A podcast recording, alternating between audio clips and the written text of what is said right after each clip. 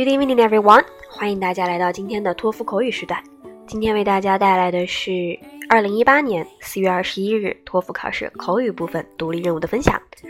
很多小伙伴们觉得这一次考试的题目有点不太友善哦。我们一起来看一下是什么话题呢？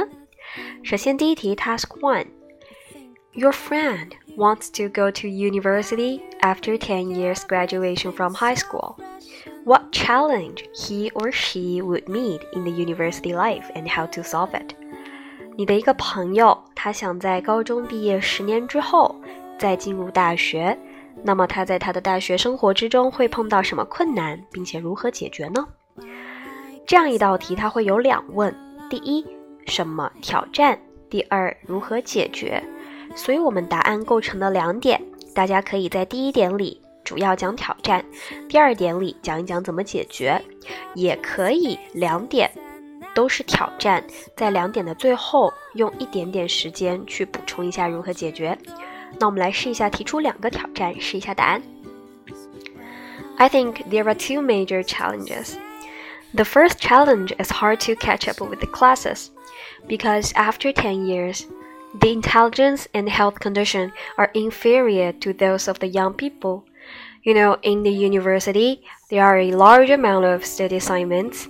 More specifically, just like psychology essay, English presentation, math exam, and even science lab report. So I suggest my friend use the spare time to prepare the lessons before the classes, take notes carefully, and join the study group to find help. And the second challenge is hard to make new friends because the friend and the classmates are not in the same age. They have different interests in the latest movie, style of music, style of dressing, and even habits of diet. Therefore, my suggestion is that my friend should take part in different activities or clubs to find people who share the same interests. In that way, my friend will improve the communicational skills and even enlarge the social circle. 好了，两个挑战分别是：十年之后智商跟健康状况都跟年轻人不一样，对不对？所以要花更大的努力才能够跟上课堂。第二个挑战就是年龄层不一样，很难交到朋友，所以要多参加一些活动。其实也不难啦，对不对？因为毕竟是大学生涯，还是跟学习有关的。好，下面我们来看第二题，Task Two，他问的是同不同意哈。It is not acceptable to interrupt people when they are talking. Agree or disagree? 嗯，当人们在讲话的时候，打断他们是不可以接受的。你觉得这个观点同意还是不同意呢？嗯，其实都很好讲的。如果我要说我同意，就是不应该打断别人，你可以说：第一，呃，打断别人的话会影响人家讲话的思路；第二，打断别人也不礼貌。那如果你要说，我觉得，呃，打断别人也是可以理解的，是可以接受的。比如说，第一，呃，当他们犯错误的时候，我们可以及时指出；第二，当人一直跑题的时候，你可以打断他，然后带他回到正轨上，这样子可以提高效率，都是可以的。那我们来试一下，不同意吧？I disagree with the statement that it is not acceptable to interrupt people when they're talking. And there are two main reasons to support my idea. Firstly, it is appropriate to interrupt people when they have mistakes in their talking. Take my recent experience as an example. Once in the American history class, our group had a presentation about the history of the independent war.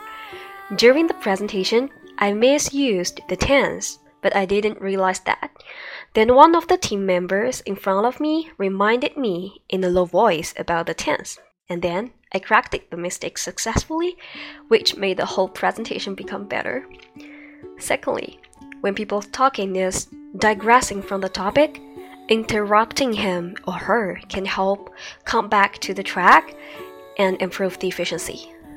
好，这里教大家两个词，第一个跑题，我们一般会用嗯 digress，d i G R E S S，好，跑题离题。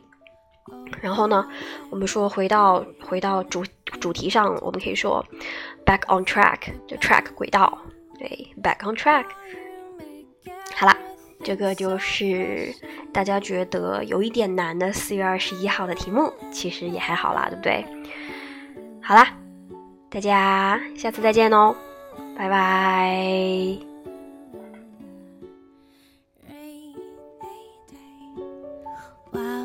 goes splashing along the lane.